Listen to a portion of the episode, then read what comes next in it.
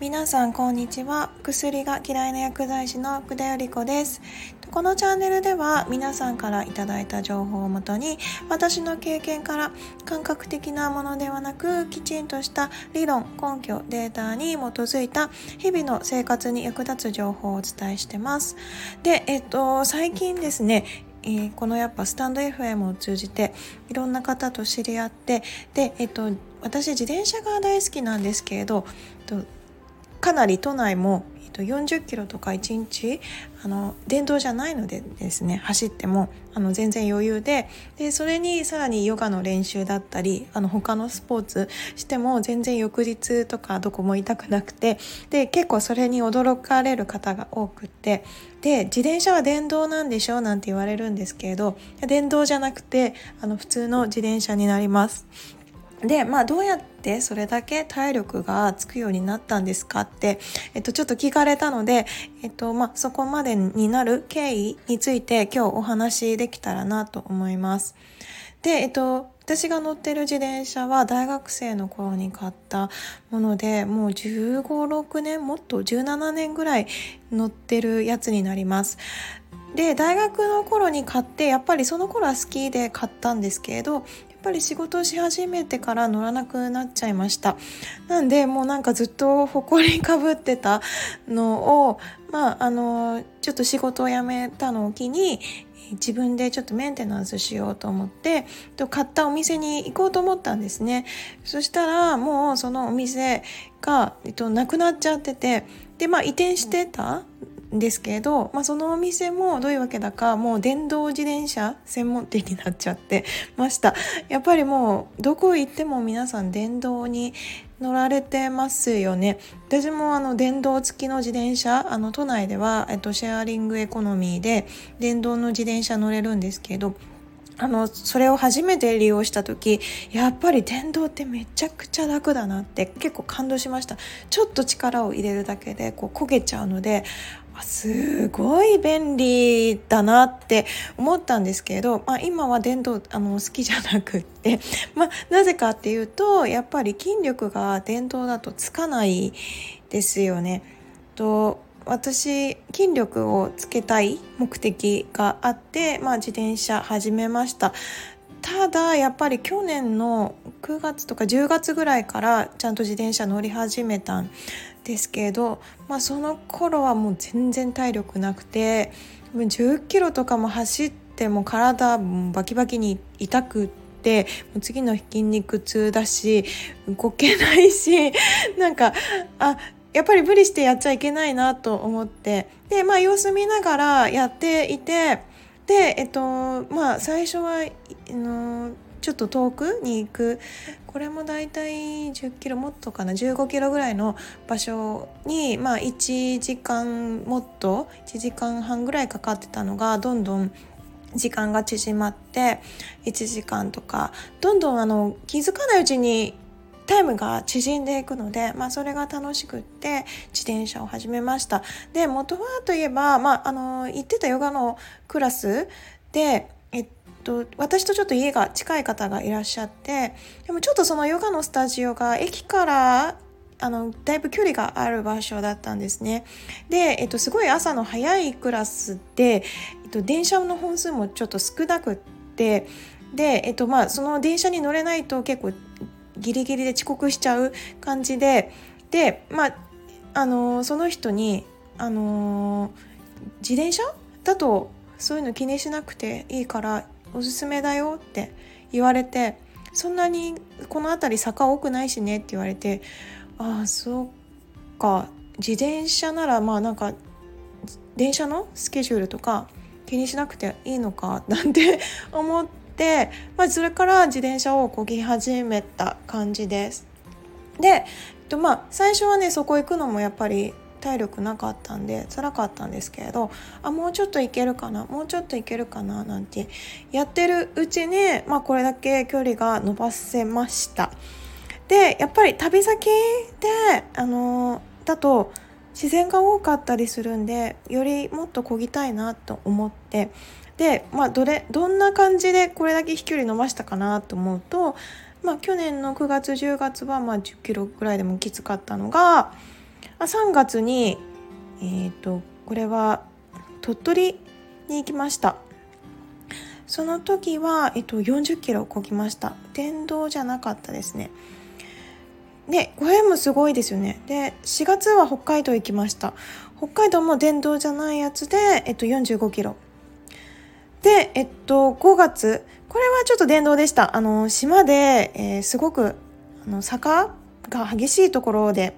で電動の自転車一応乗れます。でそれでも島一周しましたね。ちっちゃな島だったんで。これで53キロでした。で戻ってきてからまあ1日40キロ前後。普通に漕いでも問題なくなりました。どこも痛くないんですよこれが。漕いだ後も。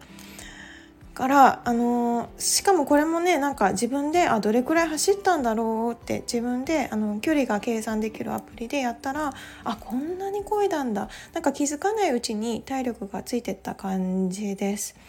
あの自分でこうやっぱり筋力つけたい体力つけたいなと思うのとやっぱり漕いでるのと楽だのと、まあ、当時やっぱりマスクまだしていて、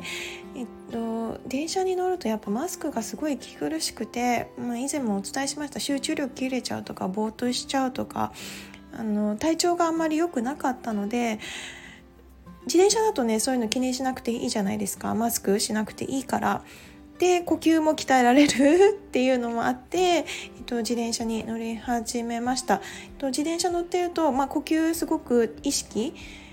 しやすくて。であとまああの集中する漕いでることに集中するのである意味瞑想になるので、えっと、私はそれですごく自転車が好きです。この間もね料理教室かなり遠いところまで行ったらもう皆さん全員に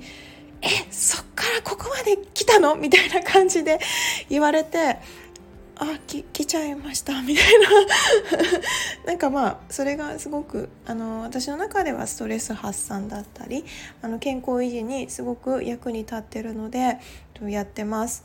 あの電車のね遅延とか何か事故があっても、まあ、自転車だったらそういうの気にしなくていいですし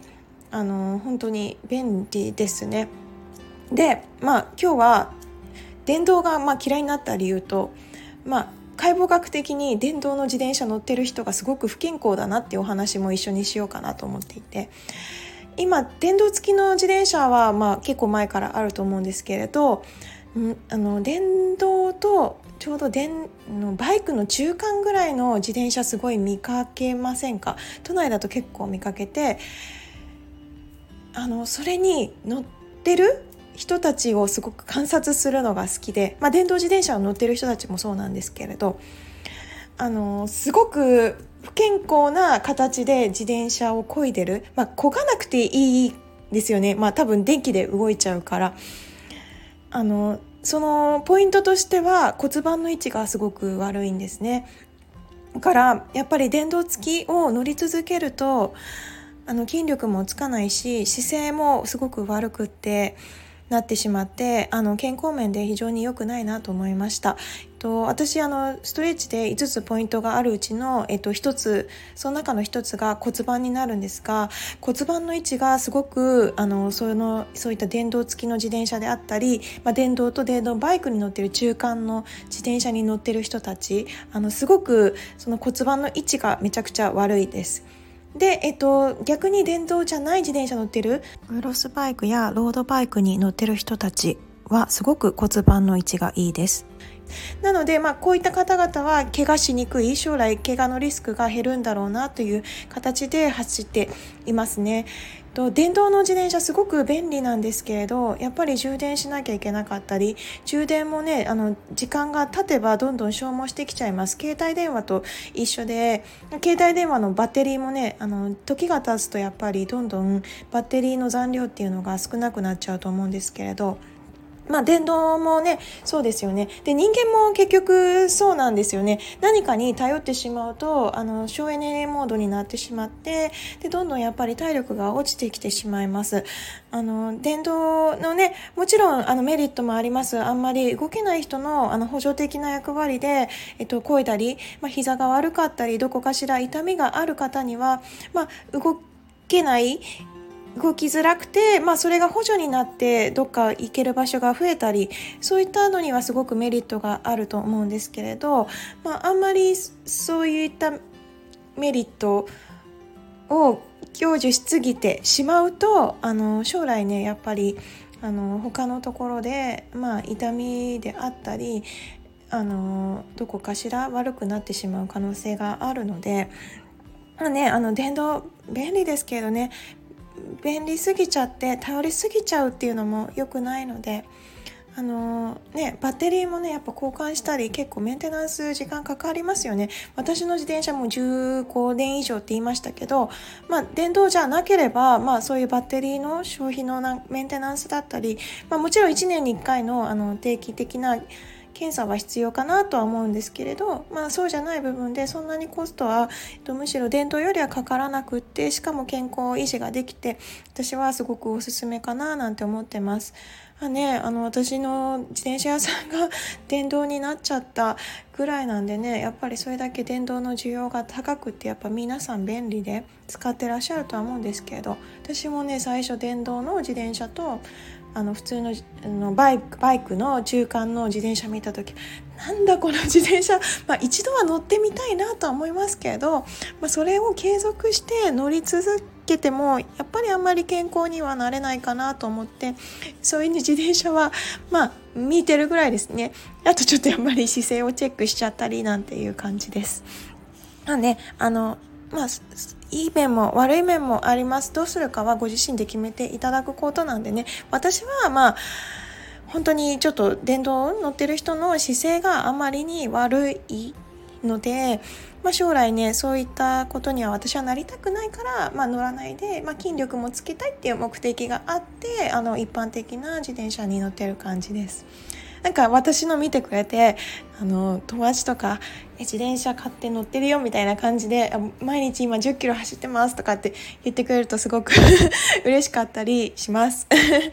なのであの無理だけはしないでください。私もね1年かけてこれだけ体力がつきました。まあ自転車だけじゃなくてその他にも食べ物であったりいろんなことを改善して、まあ、それだけ距離が伸ばせたので、まあ、もしよかったらね健康維持のために一つ運動を取り入れてみるとかしてみていただけたらなと思って今日はお話終わりにします。良い一日を。グッバイ